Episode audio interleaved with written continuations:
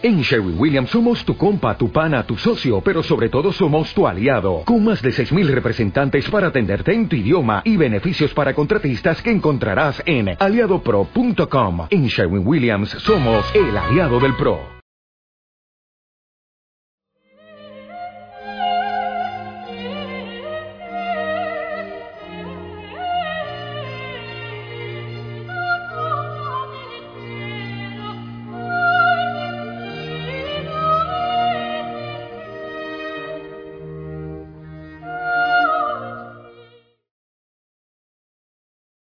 Así vamos a empezar pues nuestra pequeña plática. Esta plática tiene la finalidad sobre todo de introducir, de dar a conocer la voluntad de Dios.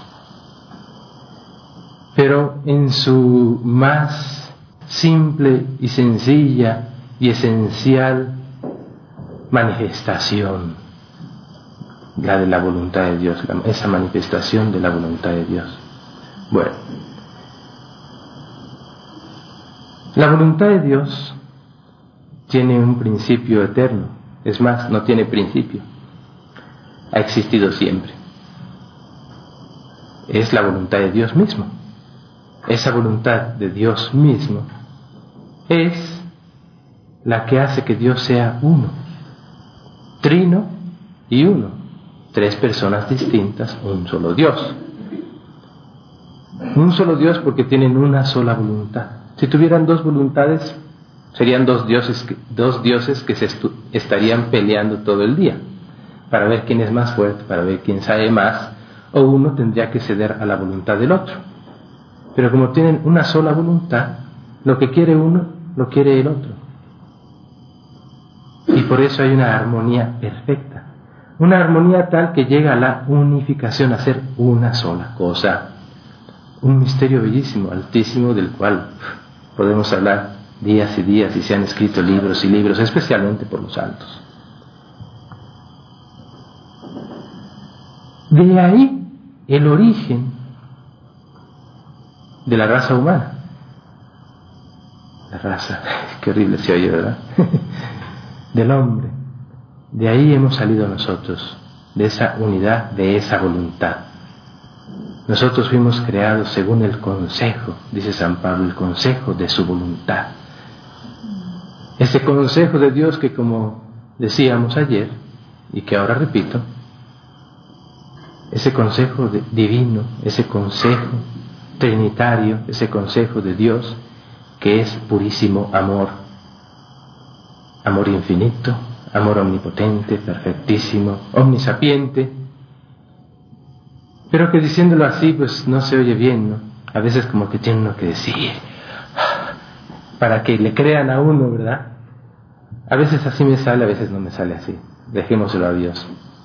Pero lo que es importante y sobre lo que estaré constantemente llamando la atención, invitando, recordando, recomendando, exhortando, etcétera, será sobre eso, nada más, porque esa es la raíz de nuestra santa religión, de nuestra fe, Dios, su santísima voluntad, que quiso darnos todo.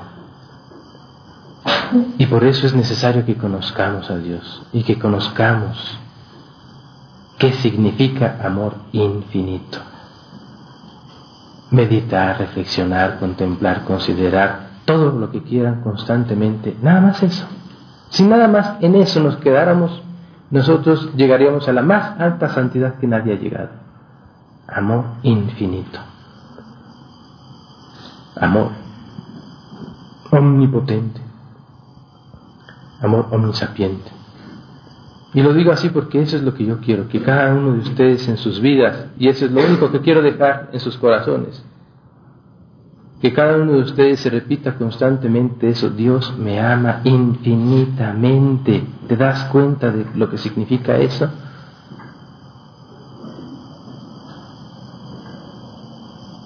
Pues bien, de ese amor infinito, de ese fuego de amor, ese sol divino de amor, purísimo amor, nada más que amor, hemos salido nosotros, ha salido todo. De Dios no puede salir nada que no sea solo amor. ¿Saben por qué? Porque Dios no puede hacer otra cosa más que amar. Porque Dios no quiere hacer otra cosa más que amar. Porque Dios no sabe hacer otra cosa más que amar. Y de Él no sale otra cosa más que amor. Y aunque yo haga hasta lo imposible para destruir, para deshacer, para desvirtuar, para darle muerte al amor, nada puede hacerlo realmente, porque el amor triunfa sobre todo, porque es más fuerte que la muerte, porque es el amor quien da vida a la misma muerte, porque esa muerte a la que nosotros tanto tememos, de la cual el Evangelio de ayer decía muy claramente, no temáis a los que matan el cuerpo, temed más bien a aquellos que puede dar muerte, aquel que puede dar muerte y llevarte a dónde? Al infierno. ¿Y, ¿Y, cuál es ese Dios? No, el pecado. A Dios no hay que temerle, al pecado es al que, hay que temerle. Es el único que puede llevarnos al infierno, ni siquiera el diablo. No tiene poder. Somos nosotros que le decimos no quiero. Yo quiero hacer mi voluntad, no quiero hacer la voluntad de Dios. Ese es, esa es la razón de todos los males del mundo. Pero Dios aún, aún en medio de tanto, tanto, tanto, Mal, aparentemente, saca bien. Donde abundó el pecado, sobreabundó la gracia, el amor, la vida. La gracia, la iglesia enseña, es la participación de la vida divina, ¿verdad? ¿Cuántas vidas tiene Dios? Millones, porque pues, a cada uno de nosotros nos ha participado su vida divina, ¿no? Tiene una sola. Es por eso que Dios es uno. La vida divina del Padre, la del Hijo y la del Espíritu Santo es una sola. Es la vida de Dios mismo, ¿verdad? A esa vida divina es a la que Dios quiere que nosotros participemos. Pero esa vida divina, que es amor, porque el amor es vida y la vida es amor, porque por eso mismo Jesús lo dice, de mil modos, ¿se recuerdan? Dice, yo soy la vida, ¿verdad? Yo soy la verdad yo soy la luz, yo soy el camino. No dice yo les voy a mostrar el camino, yo les voy, los voy a iluminar. No dice yo les voy a dar a conocer la verdad, dice yo soy la luz, la vida, la verdad. Y dice San Juan, Dios es amor.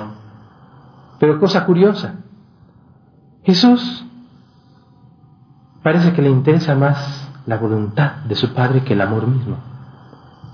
Porque dice mi alimento, no dice mi alimento es el amor, no, mi alimento es la hacer la voluntad de mi Padre, ¿verdad? Y dice también, yo no he venido, dice, no quisiste sacrificios ni holocaustos, por eso he aquí, oh Padre, que vengo para hacer tu voluntad, porque el amor es la voluntad de Dios. Muchos nos preguntamos, pero ¿cuál es la voluntad de Dios, Señor? Pero dígame cuál es. Porque nosotros humanamente, naturalmente, buscamos la voluntad de Dios exteriormente. La perfección a la cual estamos llamados cuando Jesús en el Sermón del Monte a una muchedumbre inmensa les dijo, sed perfectos, como mi Padre Celestial es perfecto. Esa perfección a la cual nadie aspira realmente porque todo el mundo dice es imposible. Es precisamente imposible, ¿por qué? Pues porque es una perfección la que nosotros creemos que no es la verdadera perfección. La perfección que nosotros predicamos o creemos que tenemos que llegar es esa perfección de, de estar todos así muy cuadraditos y, no subir la cabeza y no ver y, tener la cabeza inclinadita siempre y las manos juntas. Y eso no es perfección, eso no tiene nada que ver con perfección. Es más, tal vez haya mucha soberbia y orgullo y muchas otras cosas en eso. No, la perfección está en una sola cosa, amar. ¿En qué consiste la perfección en Dios? ¿Por qué Dios es perfecto? ¿Qué significa que Dios es perfecto? ¿Cómo es Dios perfecto? Porque solo ama, porque no sabe hacer otra cosa más que amar. porque la única cosa que quiere hacer es amar. Y en eso está la perfección, en solo amar. En que de nosotros no salga nada más que un solo acto continuo, ininterrumpido de amor. Y la perfección se termina cuando entra mi voluntad y dice no quiero amar. Y ese es el problema. Sencillísimo. No hay que ir a buscar tanta teología y filosofía, ir a, a escuelas y eso, no. Dios puso esa ley en nuestro corazón y lo puso, ¿saben cuándo? En el bautismo.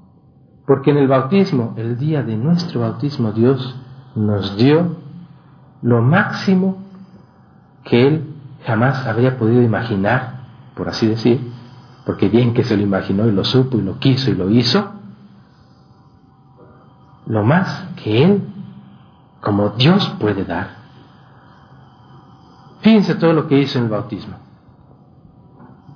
Nos hizo hijos de Dios. ¿Hay algo más que eso? Sobre la tierra y sobre el cielo, nada. Nada. No hay cosa más grande que solo eso, ser hijos de Dios. Pero lo somos, lo sabemos, lo queremos ser. Miembros del cuerpo místico de Cristo. ¿Se dan cuenta lo que significa miembros del cuerpo místico de Cristo? Significa que nosotros aquí, con toda la iglesia, somos un solo cuerpo en Cristo y lo decimos todos los días en la Santa Misa. Pero lo somos o es esto solo un simbolismo, un modo de decir, o realmente lo somos. Y eso es de lo que se trata, que lo seamos, que nos demos cuenta de lo que ya somos porque no depende de que tú quieras o no quieras, de que te parezca o no te parezca, de que lo entiendas o no lo entiendas. Ya lo somos. Así como el hijo del rey, que tiene tres años, es ya el heredero, es ya el futuro rey. Y toda la corte y los ministros y el pueblo reconoce en él al futuro rey. Y lo respeta y lo honra como el futuro rey. Así nosotros somos herederos del reino. Pero nuestro Señor, como el Rey, ansía ver el momento en que ese hijo suyo crezca y se dé cuenta de todos los dones con los que Él quiere adornarlo, quiere honrarlo, hasta el grado de hacerlo rey, dueño, gobernador de todo y de todo. Otra de las cosas que Dios nos hizo. Sacerdotes, profetas y reyes. Somos reyes por el bautismo todos. En Cristo. Existe un solo rey, un solo profeta, un solo sacerdote, pero porque somos miembros de ese cuerpo místico de Cristo, nosotros participamos plenamente. Participar no significa recibir una parte. Recordemos que en la Eucaristía nuestro Señor no nos da una parte de sí mismo. Se nos da totalmente, perfectamente, plenamente. Cuerpo, sangre, alma y divinidad encarnación, vida, pasión, muerte y resurrección, todo Él, de un solo golpe, todo Dios. Así se nos da Él y se nos dio en el bautismo y se los voy a decir, se nos da en cada instante. ¿Y saben por qué? Porque Él no no puede, su amor es tan grande que Él no puede dejar de darse, de comunicarse, de darnos todo. Lo que Él, como Dios, puede. Y como Él es omnipotente, Él puede darnos todo. Y como Él es omnisapiente, Él quiere, sabe cómo darnos todo. Y porque Él es solo amor, Él quiere, ansía. Es su única necesidad. Si podríamos decir, si pudiéramos decir que en Dios existen necesidades, la única que Él tiene es la de darse totalmente, la de amar. Porque eso es lo que significa amar. Darse, comunicarse, manifestarse totalmente. Y si Dios no se diera totalmente, no sería perfecto su amor, no sería Él perfecto, no sería omnipotente. Y ese amor es tan grande que no es que se comunica o se manifiesta o se nos da a medias o poco a poquito como en la Eucaristía. No puede. Porque si Él necesitara de dos momentos para poder dársenos totalmente, querría decir que no es omnipotente, que Él no puede darnos todo de un golpe. querría decir que en cierto sentido que no tiene permiso de firmar un cheque en donde ponga la cantidad toda lo que él posee. No tiene el poder porque no es dueño del banco, necesita el permiso de otro. Él no, no, lo necesita. Él puede, quiere y sabe cómo hacerlo. Y lo hace porque es amor. Y si no lo hiciera así, yo no creería, digo, es imposible. Como decir yo no creería, pues tampoco eso, porque es así, sencillamente. Y todo eso lo recibimos en el bautismo. Templos vivos del Espíritu Santo. ¿No damos cuenta de lo que significa eso? Estamos como mariposillas volando alrededor de esto, del otro y de mil cosas y de mil tonterías tantas veces, mientras que lo tenemos ya dentro de nosotros. Es parte de nosotros por el bautismo. Y no a medias, no a medias, hermanos, no, totalmente. Todo Él, porque no puede darse a medias. Pero tenemos que descubrirlo. Tenemos que quitar el velo que cubre, que no nos deja ver a Dios como Él es, que no nos deja conocerlo como Él es.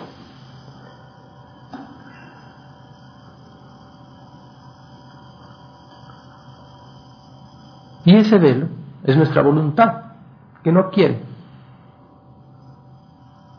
Ese es todo el problema. No queremos realmente. Decimos que queremos, pero en el fondo no queremos. Porque si quisiéramos realmente, viviríamos siempre en esa paz profunda, aun cuando a veces pareciera que no queremos aun cuando a veces pareciera por nuestra debilidad, nuestras inclinaciones, nuestras pasiones adquiridas. Y todo lo que nos rodea, etcétera, no nos deja, nos hace caer, nos hace sentirnos apabullados. Pero en el fondo, en el fondo está esa voluntad firme, ese querer, ese Señor, yo solo quiero y nada más quiero y no quiero tener ninguna otra necesidad que solo de tu voluntad tu amor. Entonces, entonces es cuando Dios obra y la paz se establece perfectamente en tu corazón, incluso después del pecado. Porque confías plenamente en el perdón de Dios, en su misericordia. Y te da fuerza, te da luz y fuerza para no volver a hacer aquello.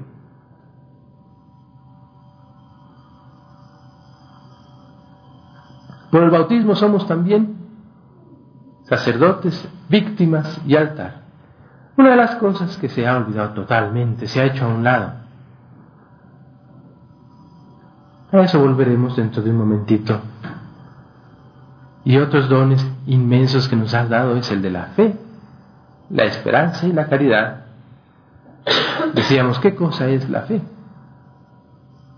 La fe es esa certeza esa seguridad, esa convicción profunda y operativa, es yo sé que Dios me ama.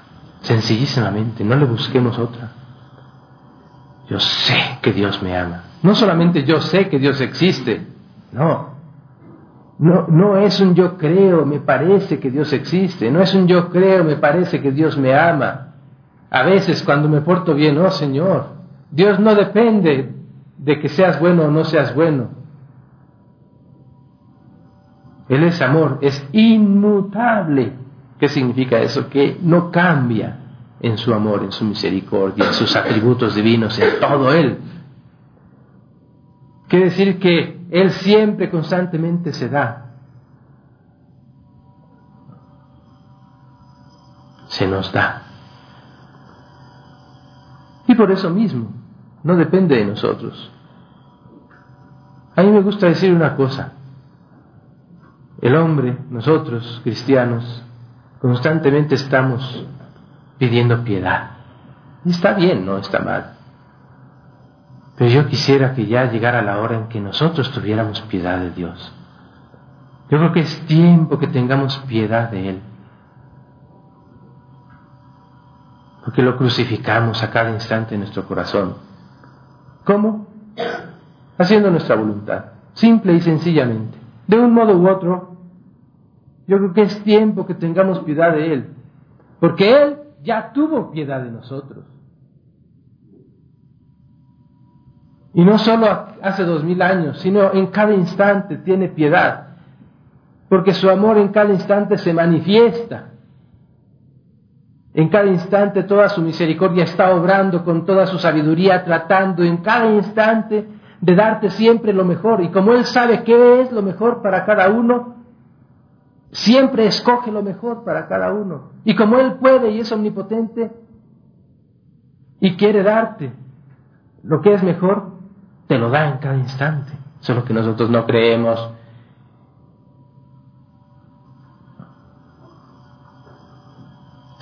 De modo que nosotros rezamos el Padre nuestro al revés.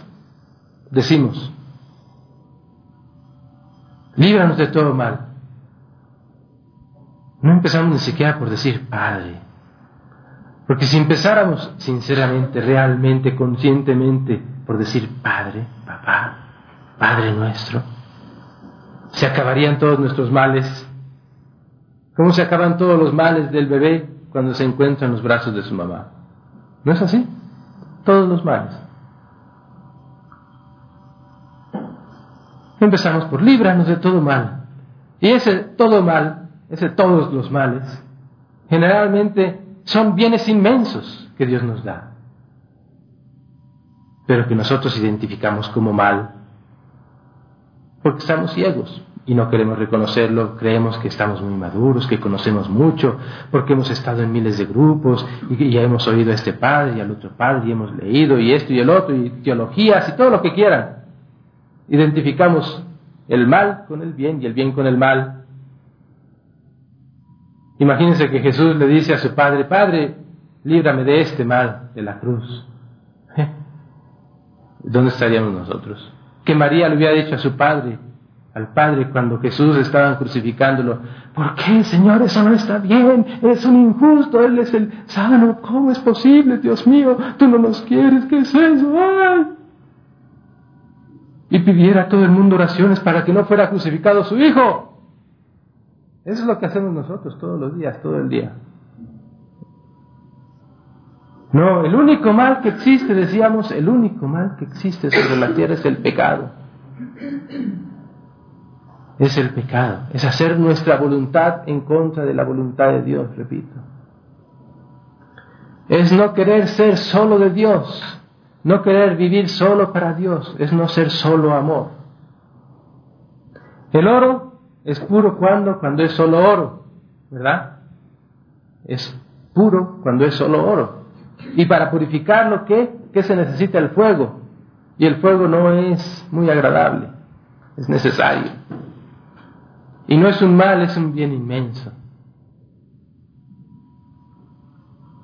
Les voy a poner un ejemplo que creo que van a entender, sobre todo las madres.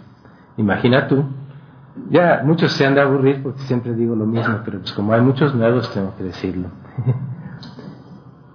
Imagínate tú que tienes 10 hijos, 15, 20, 3, lo que sea.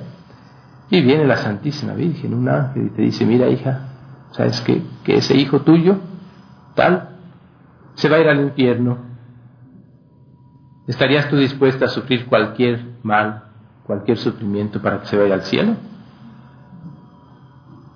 ¿No? Bueno, se entiende, ¿no? Bueno.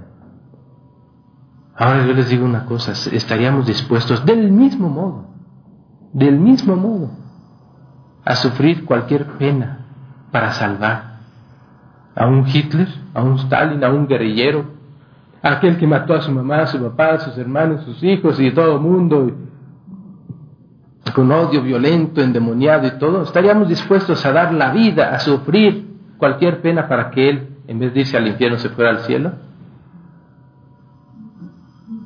Ahí está el punto. Y como no entendemos y no está en nuestro corazón eso, por eso no vemos la luz. No vivimos en la verdad. No vivimos en Cristo. La luz no está en nosotros, la verdad no está en nosotros, Cristo no está en nosotros. Porque dice que os améis los unos a los otros como yo os he amado. Él sí dio su vida por todos, por Hitler también, por Judas. Y nos dio ejemplo. Y nunca dijo nada. Y sabía, porque sabía. Y nunca dijo nada. Nunca lo echó. Nunca lo hizo a un lado. No se ve ni una pequeña falta de caridad contra ese Judas que él sabía. Porque dice el Evangelio, ¿Se recuerdan? Porque era ladrón. Se daban cuenta los apóstoles. Bien. ¿Y Jesús qué hacía? Nada. ¿Y nosotros qué hacemos? ¿Amamos? Así pues,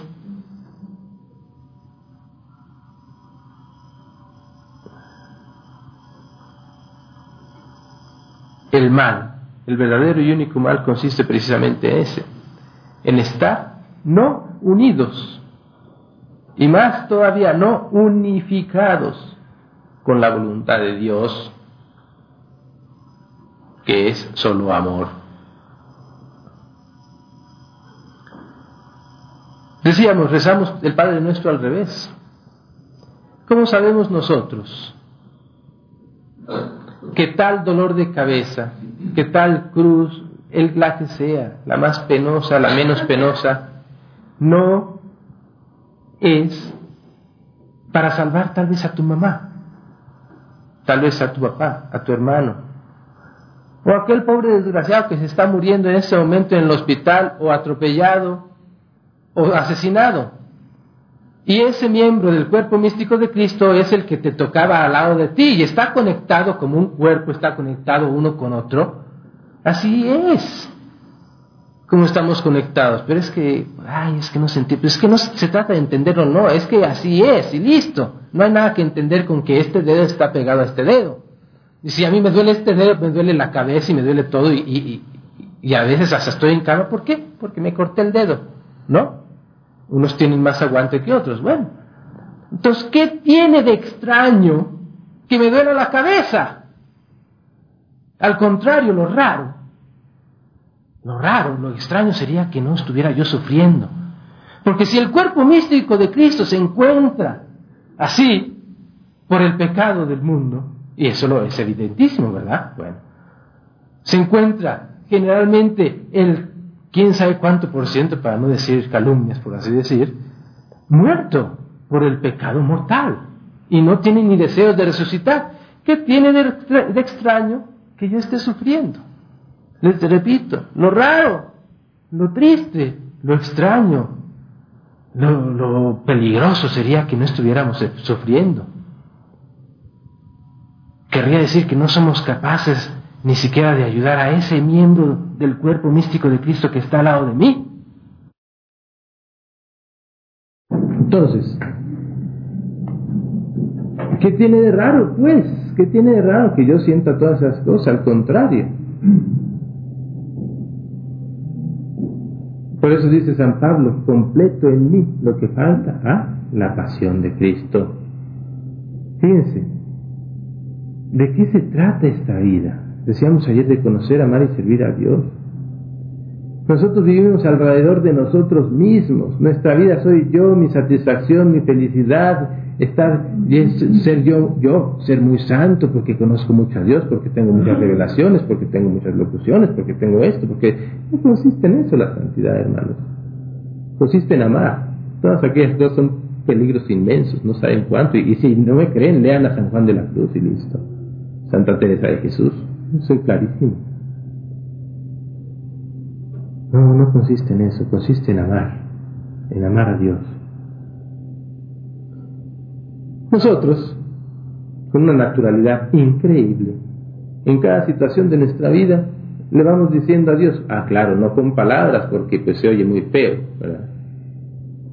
Pero sí con nuestras actitudes, Señor, mira, tú no sabes nada. Por favor, de en adelante, ven y pregúntanos.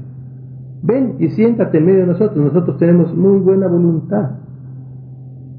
De veras, Señor, créenos que tenemos muy buena voluntad. Ven y nosotros te vamos a decir qué hacer en este mundo, porque todo está mal y todo es tu culpa. ¿Cómo es eso de que nazca un niño retrasado mental?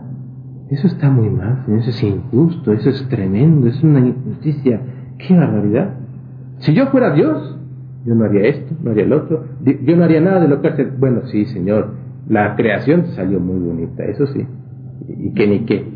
Que claro, como la creación no puede hacerla, pero a veces, Señor, esos huracanes y temblores, no, Señor. No, eso está muy mal. Y eso es lo que le dice todo el mundo constantemente con nuestras actitudes y muchas veces de palabra. ¿Y saben qué?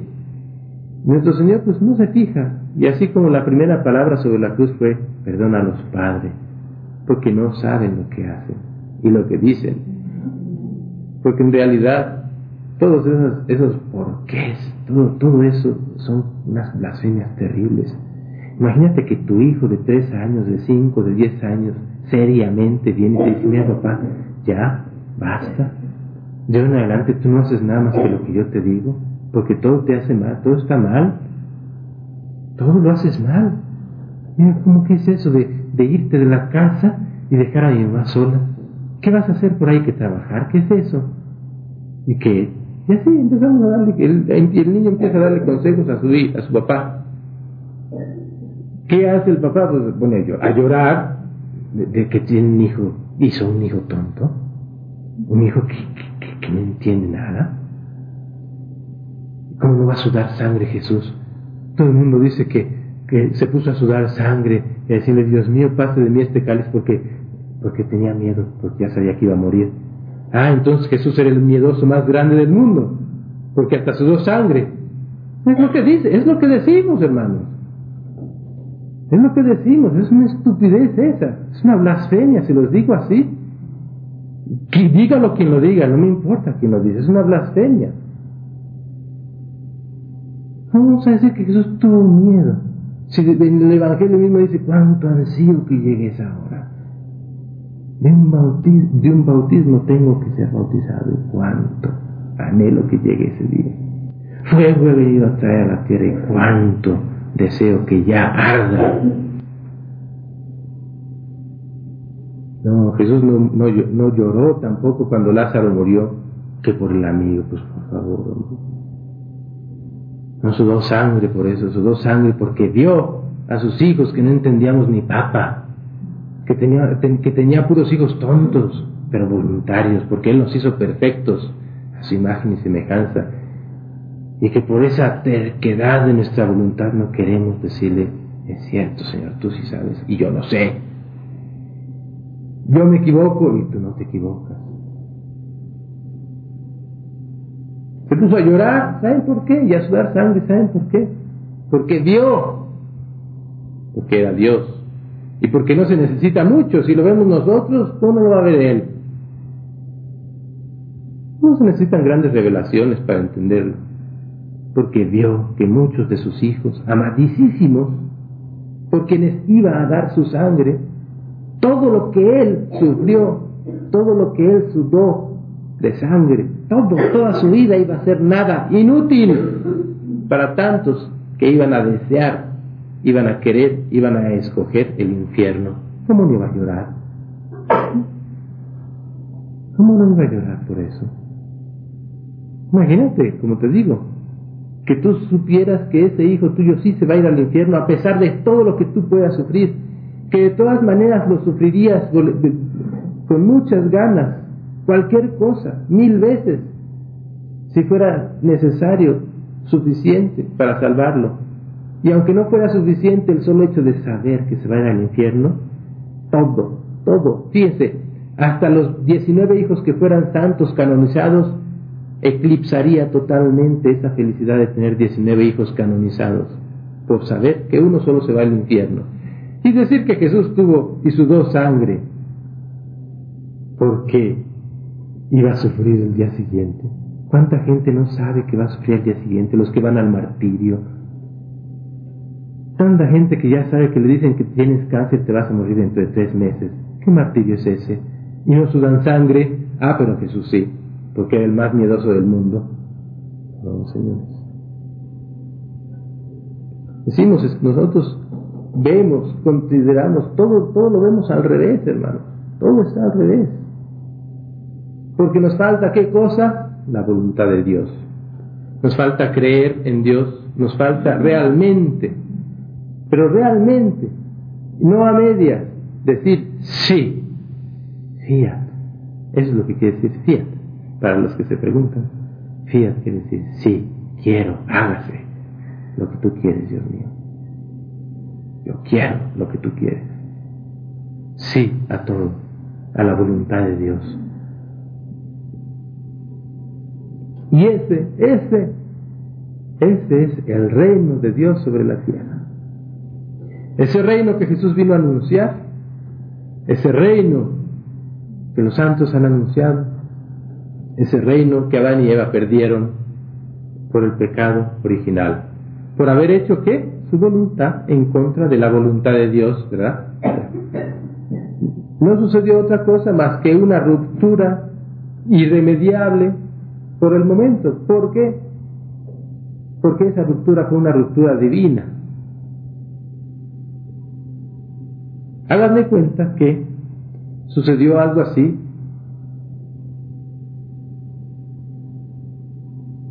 como si por ejemplo tú pudieras hacer una máquina perfecta que puede hacer cualquier cosa, basta que la conectas a la electricidad Cualquier cosa lo puede hacer, nada más aprietas los botones de las computadoras y es más fácil de entender. Cualquier botón y sale lo que tú quieres, como tú quieras, del tamaño que quieras.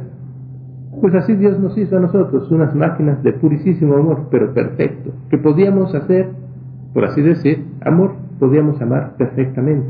Nos hizo a su imagen y semejanza, hermanos. De tal modo que pudiéramos amarlo como Él nos ama a nosotros. Pero un día a esta máquina se le ocurre agarrar la electricidad y desconectarse. ¿Qué va a hacer esa máquina? Nada. No puede ya hacer nada. Tiene que venir alguien que esté conectado a volver a conectarse, alguien que puede hacer. Y eso fue que Jesús, el único, y María Santísima, Inmaculada, sin pecado original, vinieron precisamente eso, a conectarnos. Y entonces pasaron por cada uno de nosotros real y verdaderamente. No son símbolos, hermanos, no son imágenes, no, no son palabras, no es algo así como que eh, misterioso, sí, porque es misterioso. Eso quiere decir místico, cuerpo místico de Cristo, misterioso, pero no porque místico no es real. Es más real, mucho más real de que nosotros estamos aquí.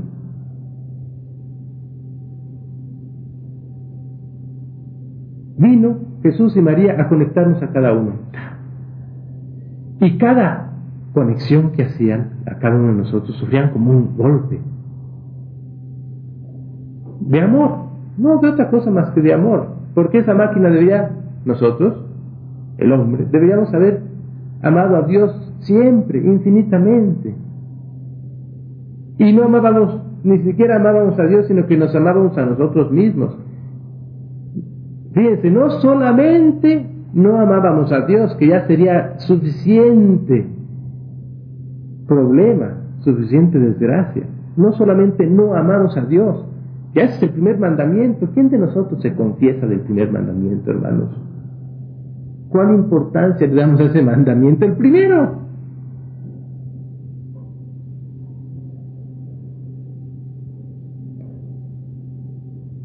no solamente no amamos a Dios, sino que además de no amarlo, usamos lo que Dios nos dejó para ofenderlo más.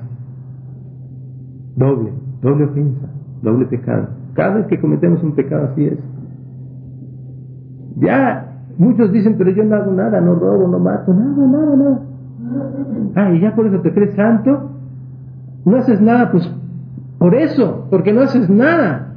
Tenemos que amar a Dios como aquella madre de familia que tiene 10 hijos y que ninguno va a verla. Y todo el mundo dice, ay, cuánto queremos a nuestra mamá. ¿Cuál?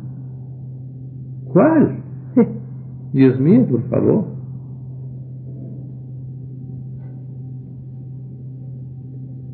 No, no, no, no es así. Esto es lo que es el reino de Dios.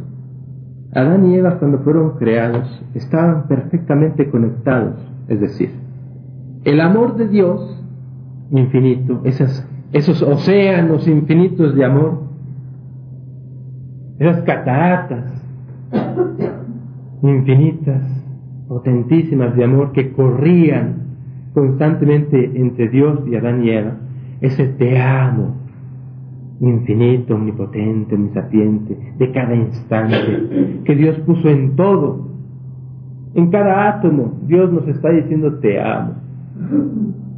Y no es un te amo, sino es un te amo ininterrumpido. Y Adán y Eva, antes del pecado original, veían, porque estos ojos Dios nos los dio para verlo a Él y su amor, y no para verlo todo menos a Él. Escuchaban ese te amo, porque estos oídos nos los dio para escucharlo a Él, y no todo menos a Él.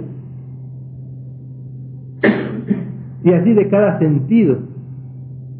En las venas del hombre corría esa sangre y era puro amor lo que corría y sentían realmente lo que era ese fluir del amor divino de Dios.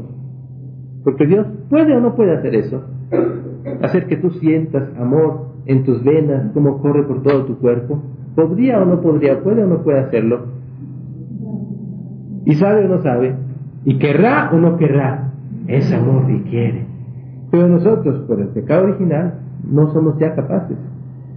Pero por eso vino Jesús, para mostrarnos el camino. ¿Para dónde? ¿Es el camino a dónde?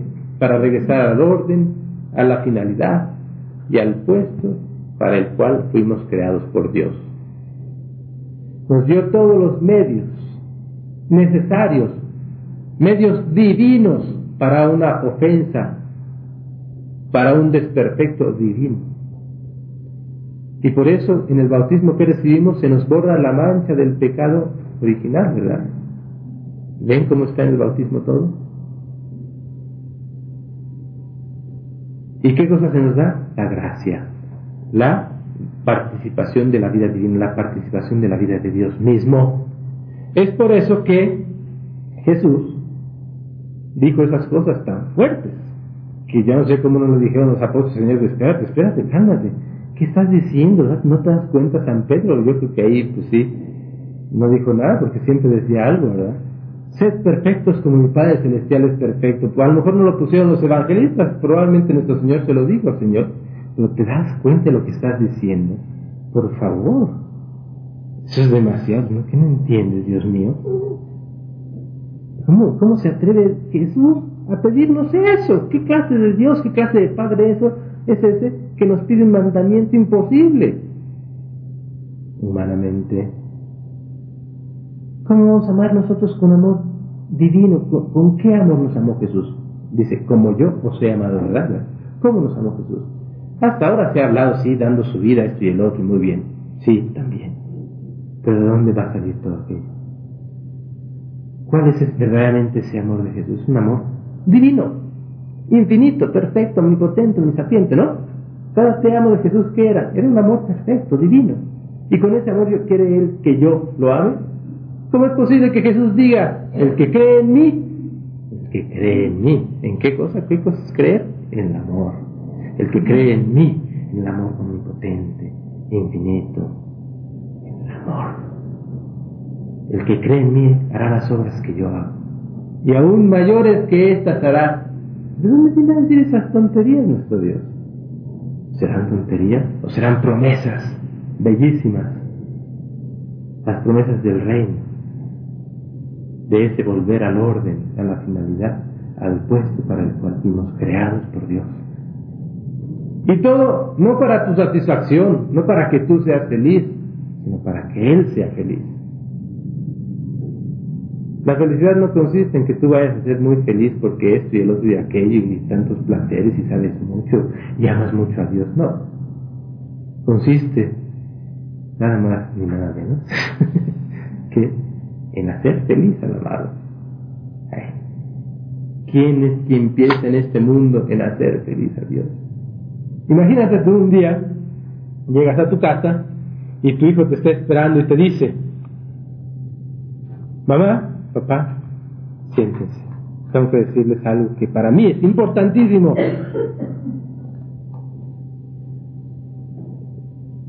Ya decidí qué es lo que quiero hacer para toda mi vida. No quiero hacer otra cosa más que hacerlos felices. Yo no quiero de en adelante hacer otra cosa más que lo que ustedes quieran. Aquí estoy. No me importa qué. Doctor, barrendero, ingeniero, lo que quieran, con tal de hacerlos felices. Y este hijo lo demuestra con hechos como adivinando antes de que el papá, la mamá quiera algo, necesita algo, antes de que lo quiera o lo manifieste esa voluntad, ya está ahí el hijo. Aquí está. Aquí está. Cualquier necesidad. Todo, todo es para su mamá, para su papá. Imagínense qué madre, ¿cómo se sentiría? Imaginémonos a nuestro Señor que se lo decimos y vamos así, como un niñito de tres años, de dos años, como un bebé, como uno que apenas empieza a abrir los ojos a la vida, a la verdadera vida, la del amor, porque esa es la única vida que existe, la vida eterna, que es amor. El que cree en mí tiene la vida eterna, el amor. Que le decimos a Dios, Señor, ya entendí. De ahora adelante, lo único que quiero, mi única voluntad, todo, todo te lo entrego. Mi única voluntad es amarte, es hacerte feliz. Tú nada más enséñame, dime qué, aquí estoy y te, y, te voy a dar. ¿Qué le va a decir el papá? ¿Qué le vas a decir? Ah, sí, ah, pues a ver, adivina, adivina a ver cuál es mi voluntad. Se la pone difícil. ¿Así? ¿Así harías tú? ¿Cuánto más vuestro Padre Celestial que está en el cielo dará el Espíritu Santo a aquellos que se lo piden. Ah, no, pero nosotros le pedimos mil cosas, menos lo que tenemos que pedirle, ese es nuestro problema. Todo, todo, menos eso. Yo les pregunté a unas monjitas, hace poquito fui unos ejercicios, les pregunté, hermanitas, ustedes reciben muchas peticiones de oración, ¿verdad? Sí. ¿Quién llega y pide, por favor, hermana, celebre una misa, haga muchas oraciones porque para que yo ame a Dios, como Él merece ser amado, para que, todo, para que todos nuestros hermanos amen a Dios, para que yo nunca vuelva a ofender a Dios, para que el pecado se acabe en el mundo. No, siempre son todos nuestros problemas que giran alrededor de nosotros mismos, para que yo sea feliz. Dios, quién sabe si sí o si no, tanto, ¿verdad? Hermanos, esto es más o menos de lo que se trata. Esto lo podemos decir, ustedes lo dirán en estos días, se los diré para arriba, para abajo, al derecho, al revés, por delante, por atrás, de todos colores y sabores. Porque yo no sé hablar de otra cosa y no me interesa hablar de otra cosa. Yo lo único que quiero es que ustedes salgan de aquí con esa sola y única voluntad que es la voluntad de Dios. Si el Padre ya entendí. Yo lo único que quiero es hacerte feliz. No me importa lo demás. Lo pongo en tus manos. ¿Quieres que sea yo pobre? Pobre seré. ¿Quieres que sea yo tenga cáncer, que tenga esto, que tenga la... Ah, encárgate, yo no entiendo nada. Tú sí entiendes, tú sabes todo. Si me das cáncer, pues será amor. O, o no será. ¿Será o no será? Dame fuerzas porque no entiendo. No puedo. Soy muy débil, tú lo sabes más que nadie, mejor que yo, pero yo quiero. En lo más profundo de mi corazón, de todo mi ser, lo único que quiero es solo tu voluntad. Entonces el reino de Dios reinará en ti. Entonces el reino de Dios comenzará a vivir en tu corazón. comenzará a ser una realidad. Entonces empezaremos a vivir y a ser cristianos, porque eso es lo que es ser cristianos. Todo lo demás es una tentativa de ser cristianos. Porque eso es lo que es vivir, ni más ni menos que nuestro bautismo. Ser sacerdotes, víctimas y altar. Con el único sacerdote, la única víctima y el único que fue altar, Cristo. Esta es nuestra santa religión, hermanos. No nos engañemos, no busquemos aquí o allá. Esto es todo, esto es la esencia. Todo lo demás sale de aquí. Si esto no es el cimiento, cualquier edificio espiritual, por más bello y santo y de conocimiento que esté creciendo y armándose alrededor de nosotros, no funciona. A la primera tempestad, y lo hemos probado, a la primera tempestad que nos pasa, ya, se acabó, se cayó ese edificio espiritual. Para abajo. Nos levantamos adelante. Y eso es lo que yo quiero construir hoy. Un cimiento fuerte como la roca, la roca del amor de Cristo, que es Cristo mismo, la roca del amor, del amor omnipotente, la roca de la fe, de la certeza del amor de Dios. Yo sé que Dios me ama. Y como bebés, nos ensuciaremos, caeremos, esto y lo otro y aquello, es normal. Pero ya, ya somos herederos, ya sabemos que somos los herederos y empezamos a disfrutar de esa herencia y a hacer uso de esa herencia, tanto cuanto conocemos esa herencia. El pequeño rey que tiene 10 años sabe que este reino y ese palacio y aquel es suyo, pero no conoce tantos otros palacios y reinos que son suyos también. Pero ya es él el rey y ya gobierna junto con su padre y más va creciendo más, porque su, ese hijo, aunque tenga 10 años, se comporta como un rey, conoce su reino y sabe lo que hay que hacer, se deja guiar por su padre y no hace otra cosa más que lo, lo que ve que su padre hace y lo hace con la autoridad de su padre. ¿No dijo eso Jesús? Yo no hago otra cosa más que lo que veo que hace mi padre pues qué niño, pues no estaba ya adulto para poder hacer lo que quería, no es Dios que no puede hacer. Digo, yo no hago otra cosa más que lo que veo que mi padre hace. mi padre, amar. Ese es nuestro reino, el reino del amor que nadie nos puede quitar, ni la cruz, ni las humillaciones. ¿No dice San Pablo eso? Ni la persecución, ni el hambre, ni la pobreza, ni la riqueza, ni las persecuciones, Nada ni nadie. Se puede caer el mundo alrededor nuestro, pero yo sé que Dios me ama y la paz de Cristo vive en mí. ¿Por qué? Yo sé que todo aquello que Él está procurándome, que Él me está dando, que Él está haciendo que suceda alrededor mío, es amor. ¿Y es amor que qué? Que salva. Es amor que purifica. Es amor que santifica es amor que transforma, es amor que cumple la promesa del Padre, la promesa de Jesús. Padre, que así, que así como tú y yo somos una sola cosa, que ellos sean una sola cosa en nosotros. Así como tú en mí y yo en ti, que sean una sola cosa. ¿Qué significa ese como tú y yo somos una sola cosa? Sino lo que decíamos al inicio, sino esa unión que vivía, que existía entre Adán y Eva y Dios antes del pecado original. Y dice, para concluir esta plática, dice, Padre, yo les he dado a conocer tu nombre y se lo seguiré dando a conocer, para que el amor con que tú me has amado esté en ellos y yo en ellos. ¿Qué significará eso? Fueron las últimas palabras de Jesús antes de entrar a su pasión, es su testamento espiritual. Padre, para que el amor con que tú me has amado, ¿cómo es ese amor con que Dios Padre ha amado a su Hijo unigénito?